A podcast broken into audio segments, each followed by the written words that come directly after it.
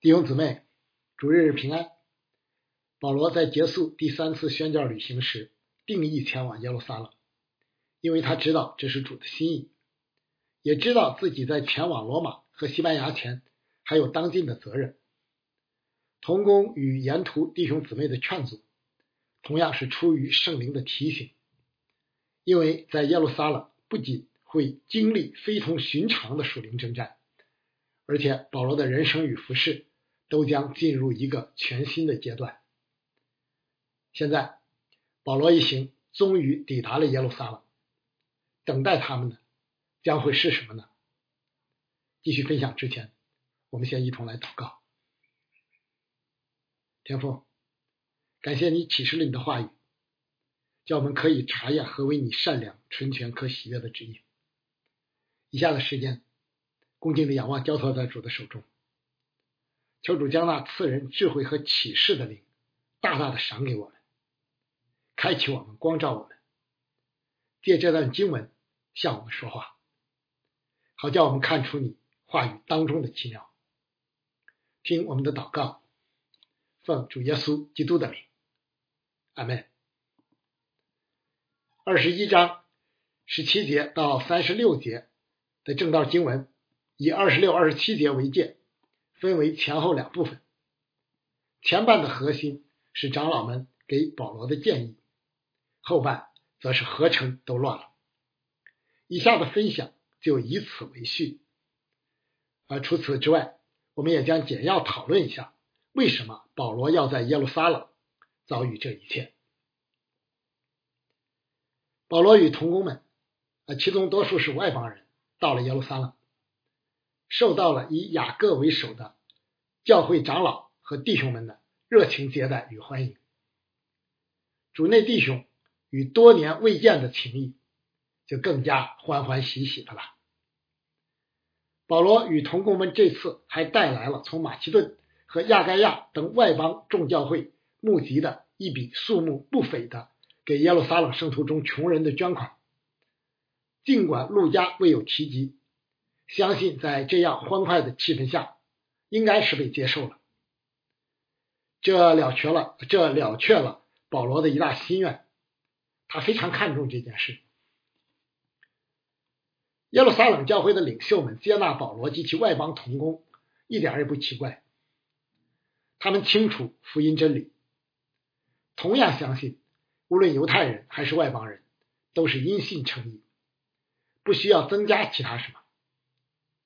他们早就认识保罗，承认他外邦人使徒的职分，以前就曾多次接待过以同样身份来此探访教会的这一位，在耶路撒冷大公会议上支持他及外邦宣教事业等等。这次也是一样，彼此在助里相互问安。保罗随即向长老们及领袖们报告了神用他传教。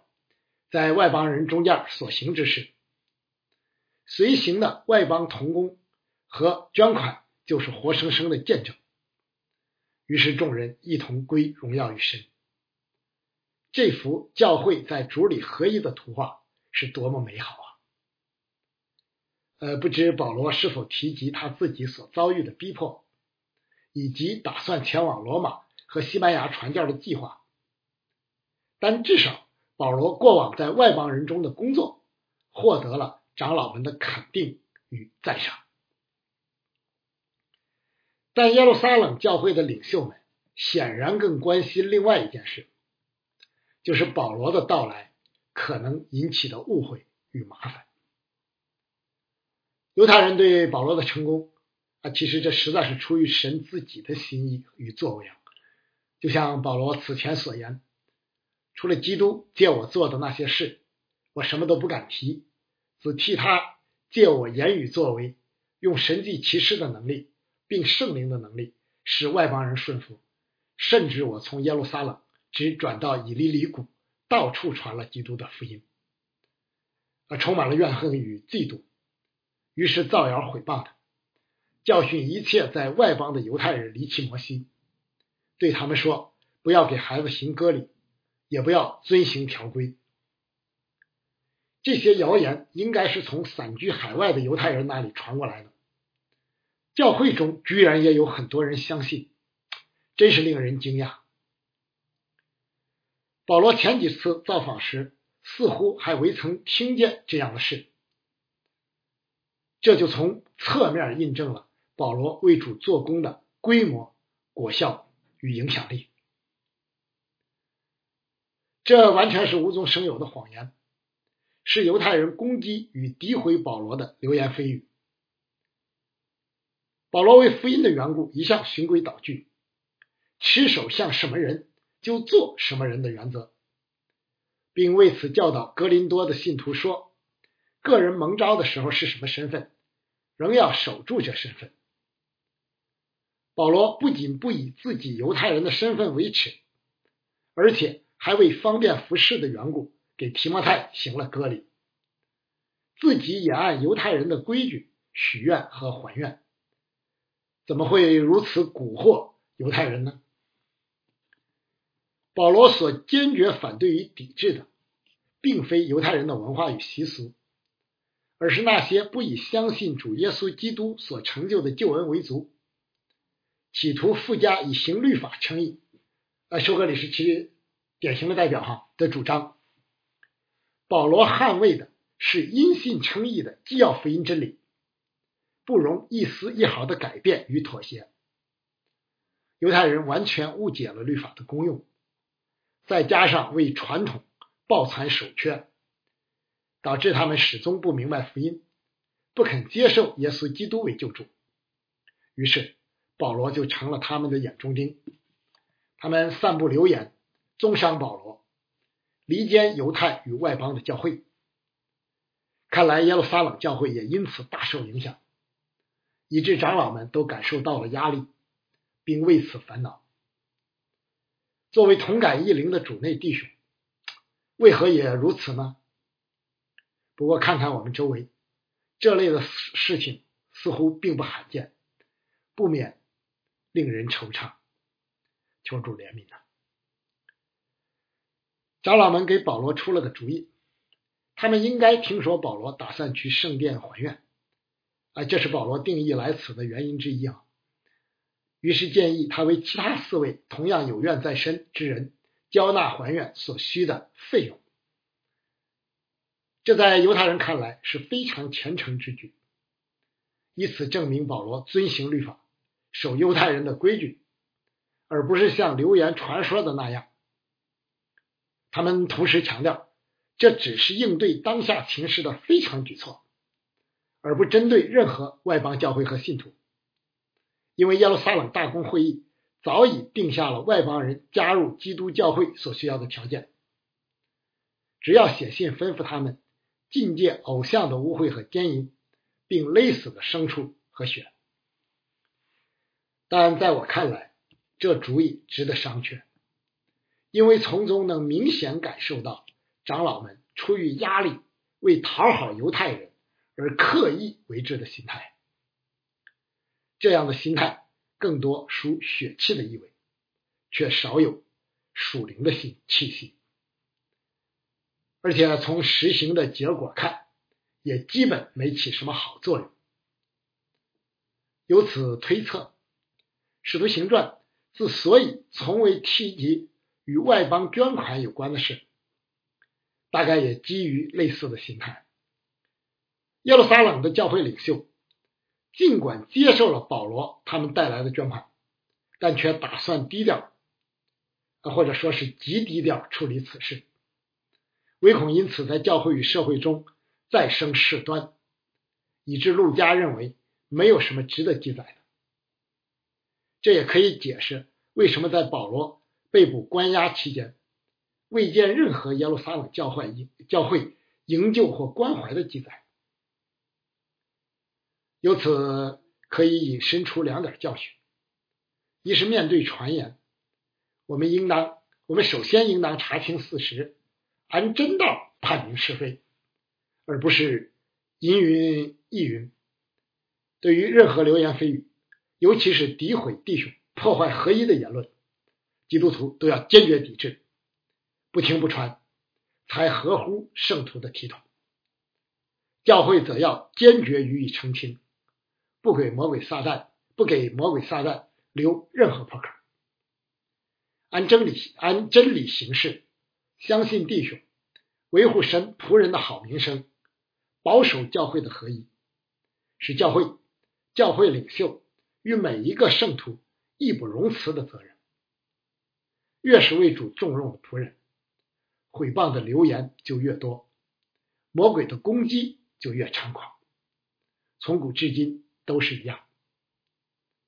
但愿我们都能谨慎口舌，审思明辨，以免为撒旦所利用，伤害教会或自己的同工与弟兄姊妹。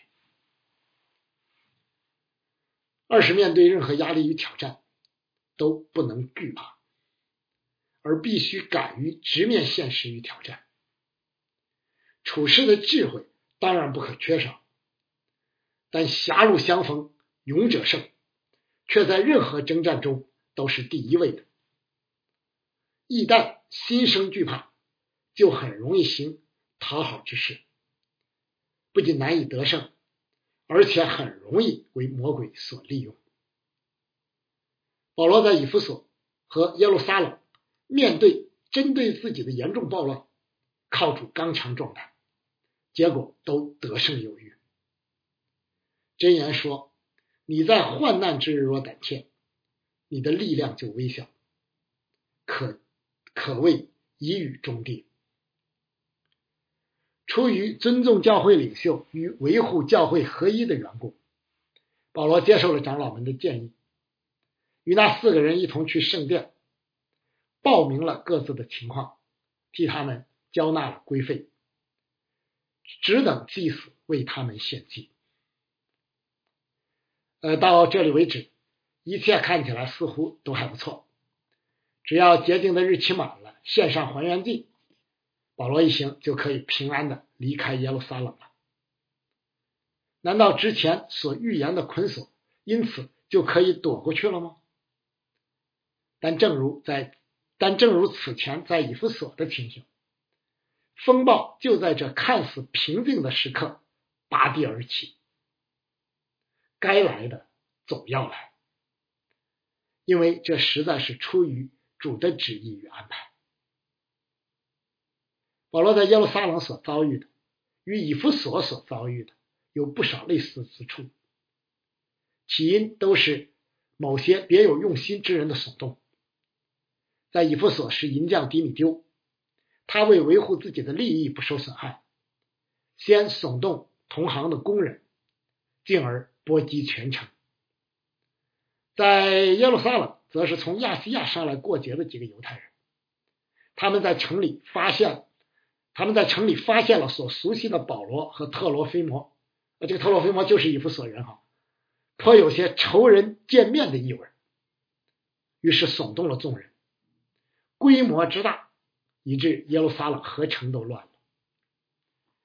哎，这些犹太人很可能经历过以弗所的骚乱，他们本就是反对保罗的，但在那次骚乱中，他们企图推出亚历山大为代表与保罗划清界限，但在以弗所人狂热的宗教与民族情感面前，却一败涂地，不仅连分辨的机会都没有。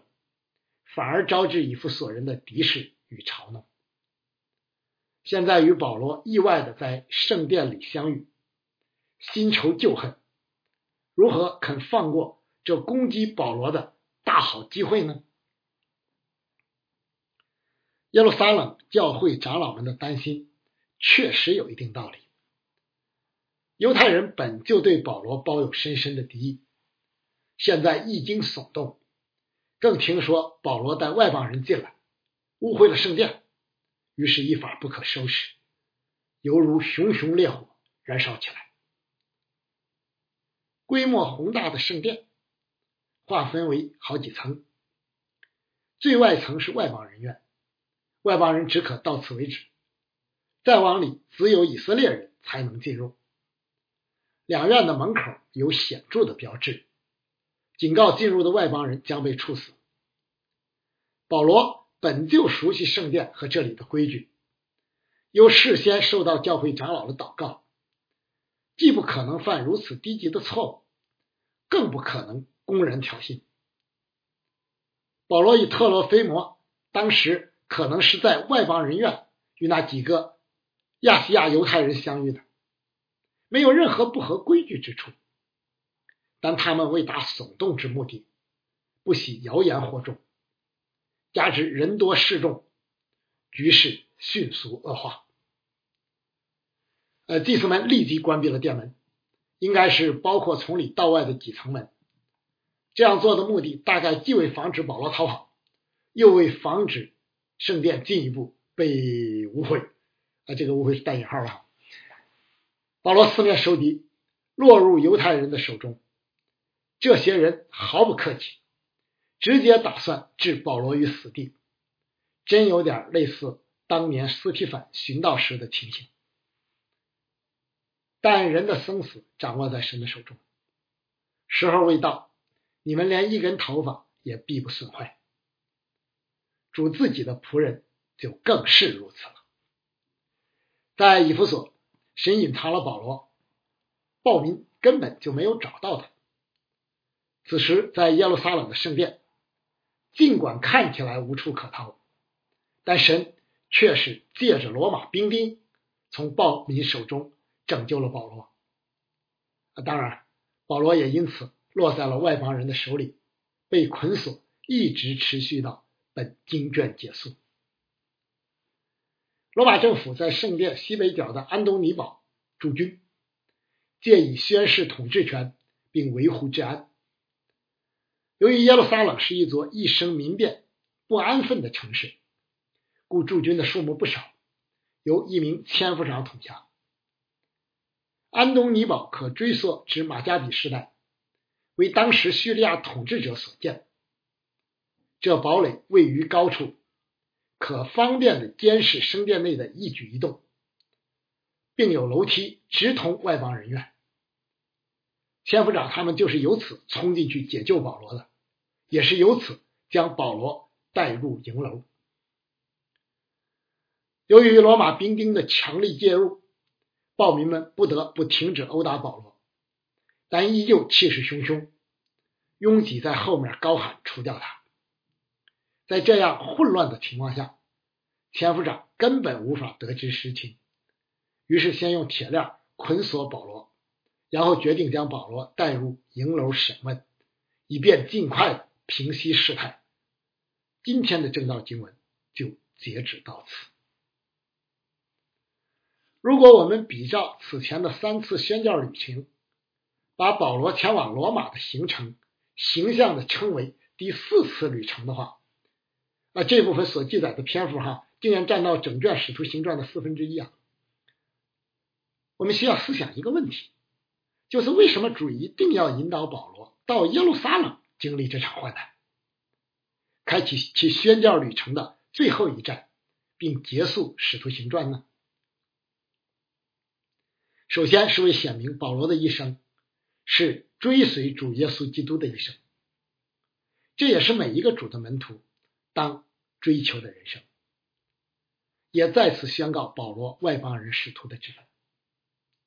考察福音书与使徒行传，就最后阶段的服饰而言，保罗与主耶稣多有类似之处，都明知将有患难，但依旧定义上耶路撒冷去，都既受欢迎，又被人诬陷被捕，都不以自己的性命为念，一心只为成就神的美意。主耶稣借十字架成就了救恩，保罗借上诉。抵达了罗马，等等。希伯来书劝勉信徒，这样我们也当出到营外，救了他去，忍受他所受的凌辱。保罗的经历成为这经文真实的见证。一个立志效法基督、跟随主的脚踪行的基督徒，尽管未必有同样的亲身经历。但必定都有类似的属灵经历，同走实价之路。但愿我们每个人见主面的时候，都能因此忠心而得主所赐那公义的冠冕。其次是为显明保罗自己的心智，为我弟兄，我骨肉之亲，就是自己被咒诅，与基督分离，我也愿意。保罗始终深爱自己的犹太同胞，巴不得他们都能像自己一样蒙光照，认识主耶稣就是神所应许的弥赛亚。尽管屡受犹太人的逼迫，但他却矢志不渝。我心里所愿，向神所求的，是要以色列人得救。对骨肉对骨肉同胞深切的爱，是保罗这次不顾劝阻，冒险前往耶路撒冷的原因之一。教会同样生活在敌对的世界中间，我们是否有保罗这样的意向与胸怀呢？求主兼顾我们，能像保罗一样深爱我们的同胞。为他们的得救不辞辛劳，甘愿牺牲。最后，也是为显明耶路撒冷教会地位与影响力的改变。耶路撒冷教会作为所有基督教会母会的地位，无人可以撼动，因为主的教会由此发源。但其影响力却随着教会的重心由犹太转向外邦而不断下降。安提阿教会已成为了外邦宣教的母会，外邦教会的兴旺超过了犹太教会，教会中外邦人的数目也早已超过了犹太人。从保罗这次造访耶路撒冷的情况看，该教会的属灵洞见与影响力已大为降低。另外，没有一个使徒在场，这一点也可以露出些单宁。这就提醒我们，任何教会和工人，不论以前曾经拥有怎样的地位和辉煌，若跟不上主的脚步，登台迟早都是要被挪去的。启示录中已见丹尼，教会历史更有太多前车之鉴，能被主长久使用，固然是出于恩典。但教会领袖与信徒同样需要敏感于圣灵的带领，并在所领受的意向与使命上尽心竭力。但愿我们常存敬畏、谦卑与警醒的心，在山上之城的意向上忠心，可以继续为主使用。因为人在最小的事上忠心，在大事上也忠心；在最小的事上不易，在大事上也不易。最后，我们以前面所分享的保罗与以弗所教会的长老们告别时所说的一段话，结束今天的正道。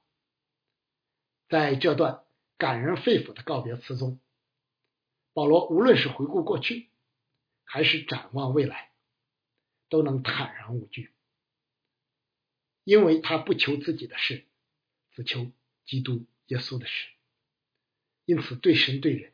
都能长存无愧的良心。但愿我们能效法先贤的脚踪，一生顺服主的旨意，无论在哪里，面对怎样的挑战，同样都能坦然无惧。你们知道，自从我到亚细亚的日子以来，在你们中间始终为人如何，服侍主，凡事谦卑，眼中流泪。又因犹太人的谋害经历试炼，你们也知道，凡与你们有益的，我没有一样避讳不说的。或在众人面前，或在个人家里，我都教导你们。又对犹太人和希腊人证明当向神悔改，信靠我主耶稣基督。现在我往耶路撒冷去，心甚迫切，不知道在那里要遇见什么事。但知道圣灵在各城里向我指证，说有捆锁与患难等待我，我却不以性命为念，也不看为宝贵，只要行完我的路程，成就我从主耶稣所领受的指示，证明神恩惠的福音。阿门。我们一同来祷告，天父，感谢你保守以上的时光。借这段经文向我们说话，主啊，让我们也能像保罗一样，一生追随主的脚踪，不以自己的性命为念，一心只为成就主你的心意。也让我们能够像保罗一样，为我深爱我们的同胞，为他们的得救不辞辛劳，甘愿牺牲。主啊，新的一年，求你保守你的教会。主啊，愿我们能够行在主你的心意当中，持守那从天而来的意象，不偏离。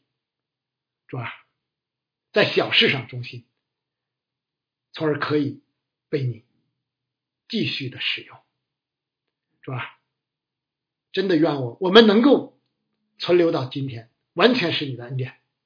愿我们在你面前长存敬畏、谦卑与警醒的心，是吧？我们也在这里纪念所有为主的名征战的兄弟教会、牧者和弟兄姊妹们，尤其是那些被捆锁、被限制自由的主内肢体和同工们。我们也求主保守、祝福你自己的守望教会，听我们的祷告。奉主耶稣基督的名，阿门。